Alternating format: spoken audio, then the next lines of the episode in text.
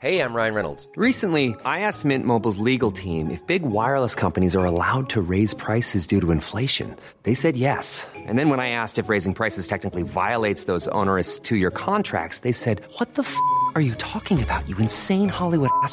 So to recap, we're cutting the price of Mint Unlimited from $30 a month to just $15 a month. Give it a try at mintmobile.com slash switch. $45 upfront for three months plus taxes and fees. Promo rate for new customers for limited time. Unlimited more than 40 gigabytes per month. Slows. Full terms at mintmobile.com. Dear listeners, good morning and welcome to Comme d'Archi, the podcast that opens the doors to the fascinating world of architecture. For newcomers, let me introduce myself. I'm the spokesperson of Anne-Charlotte Despont PhD in History of Architecture, published author, head of a communication and development agency based in Paris, France, dedicated to architecture. Let's meet every week to discuss culture and architecture with specialists and learn how to look at projects through a context and diversity lens. Thank you for being with me today, and now it's time for talent. Bienvenue dans Comme d'Archi.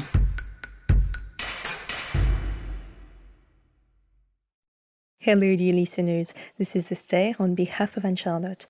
Today, I will read to you the story of the project of two schools in Noyon, in France, by the Vallet de Martinis architects.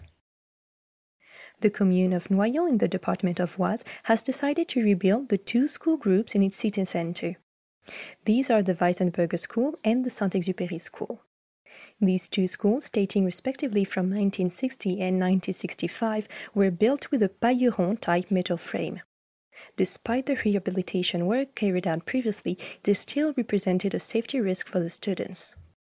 For this reason, the city decided to rebuild the schools. This vast construction site on an occupied site is also an opportunity for the city council to widen the scope of intervention by proposing a more global urban redevelopment. The construction of new premises for these two school groups should allow for the accommodation in good conditions of all the activities of these schools. Their single story location is also in line with the inclusive approach by perfectly meeting the new accessibility standards. Urban implementation Weissenberger School Group The Weissenberger site is characterized by its relationship to public space and the use made of it. On one side, to the west, it is the Boulevard Charmolue with its road character. The east side of the site is quieter. It opens on the Rue de Paris, a commercial artery of Noyon. In this sector, pedestrian movements are more numerous. For reasons of phasing and implementation linked to the presence of the existing school, the construction of the new nursery and elementary schools is done along the Boulevard Charmolue. This road, with dense traffic, does not constitute an environment conducive to the development of a square, which requires calm and security for the reception of children. We therefore wish to reverse the project success in order to take better advantage of the proximity to the city center and the Rue de Paris. The creation of a pedestrian link in the heart of the block allows the project to connect to the existing pedestrian lanes. At the meeting point of all these paths, a square federates new practices in connection with the schools and the city center. A square has been laid out, allowing parents and children to enjoy a time of exchange or games at the end of the day. Saint Exupéry School Group on the Saint Exupéry site, the issues are different. The plot, which is larger, must organize and hold a new public space. This must create the junction between a suburban urbanism made up of pavilions, Rue du Mail, and an urbanism of large complexes characteristic of the Beau Séjour housing estate which adjoins the street of the same name. In this context, the architecture must clearly mark its place in order to qualify and order the public space. We have favored constructions with simple and continuous forms that accompany the parcel boundaries and organize the different flows on the parcel. Integration in the neighborhood. Weissenberger School Group. Like the urban setting, the immediate environment has influenced the architecture that we wanted for the school group. The wide Boulevard Charmolue is bordered by townhouses, often semi detached, sometimes isolated.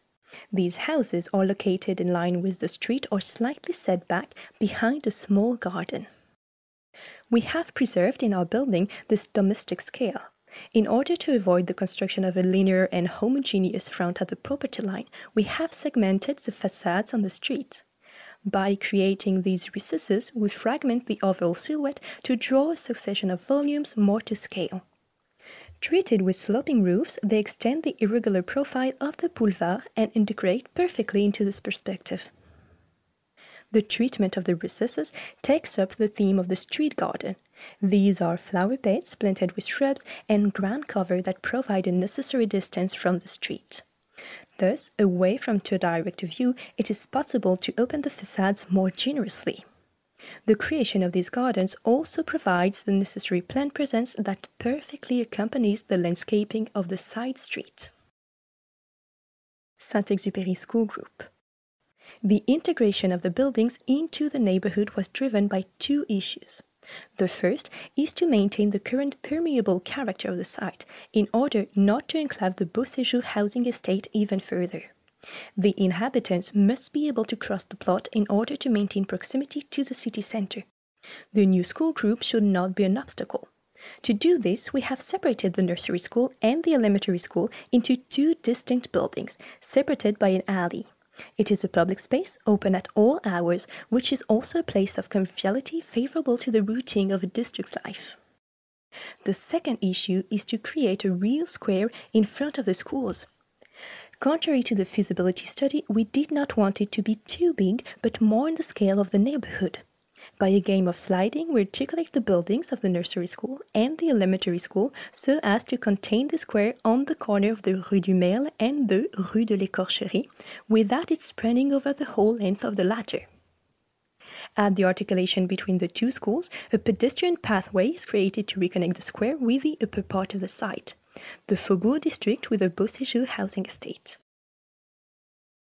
Materials Weissenberger School Group The materiality of the project comes from the close environment and the constructive traditions used on the site. The facades are made of traditional red bricks. They constitute an effective thermal complex in addition to the external insulation.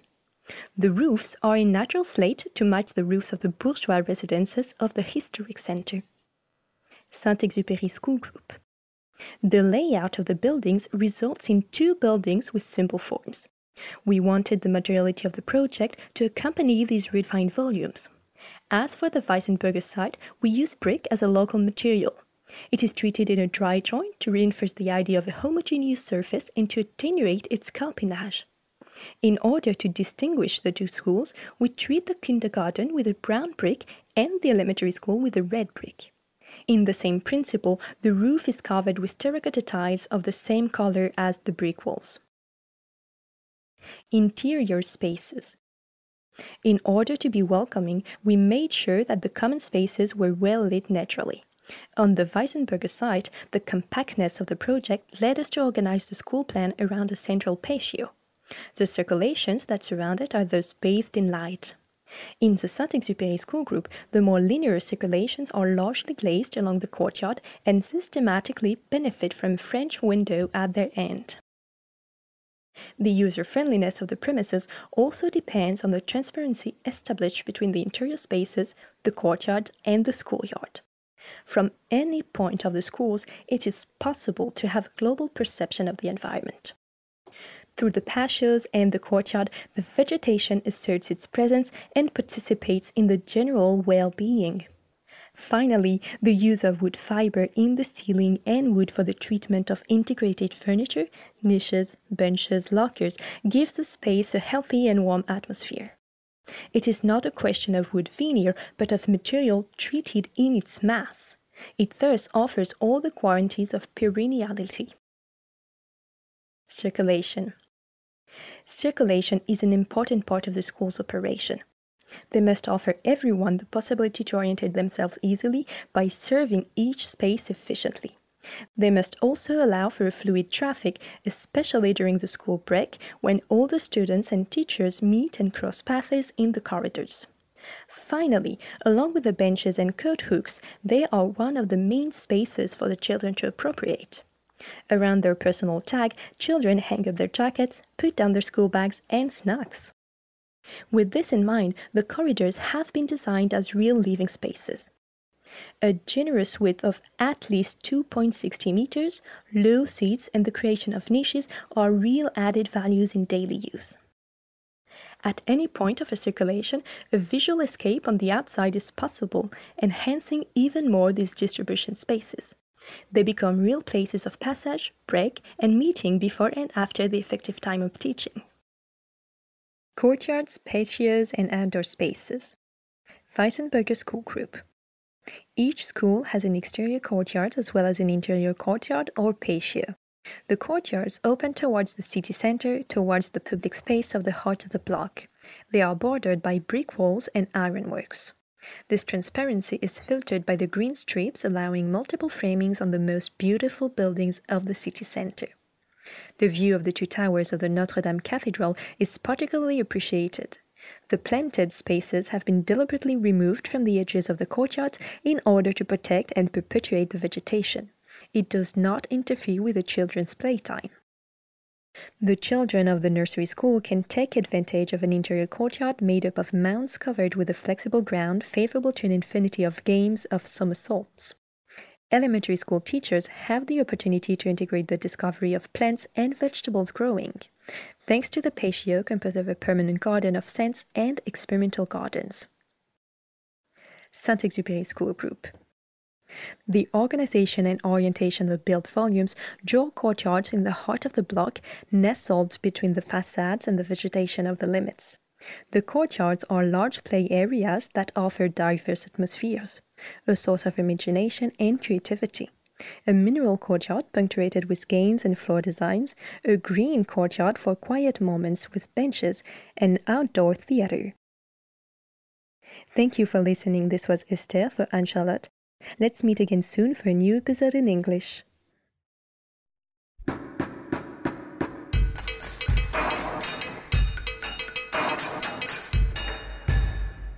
Thank you for listening. Don't forget to tune in to our previous content on Instagram at Comme Podcast. If you like it, make sure to promote the podcast by giving it five stars on Apple Podcast and adding a comment, or on any of your favorite podcast platforms.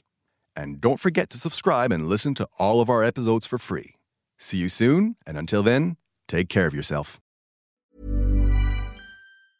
Mom deserves the best, and there's no better place to shop for Mother's Day than Whole Foods Market. They're your destination for unbeatable savings, from premium gifts to show-stopping flowers and irresistible desserts. Start by saving 33% with Prime on all body care and candles. Then get a 15-stem bunch of tulips for just $9.99 each with Prime. Round out Mom's menu with festive rosé, irresistible berry chantilly cake, and more special treats. Come celebrate Mother's Day at Whole Foods Market.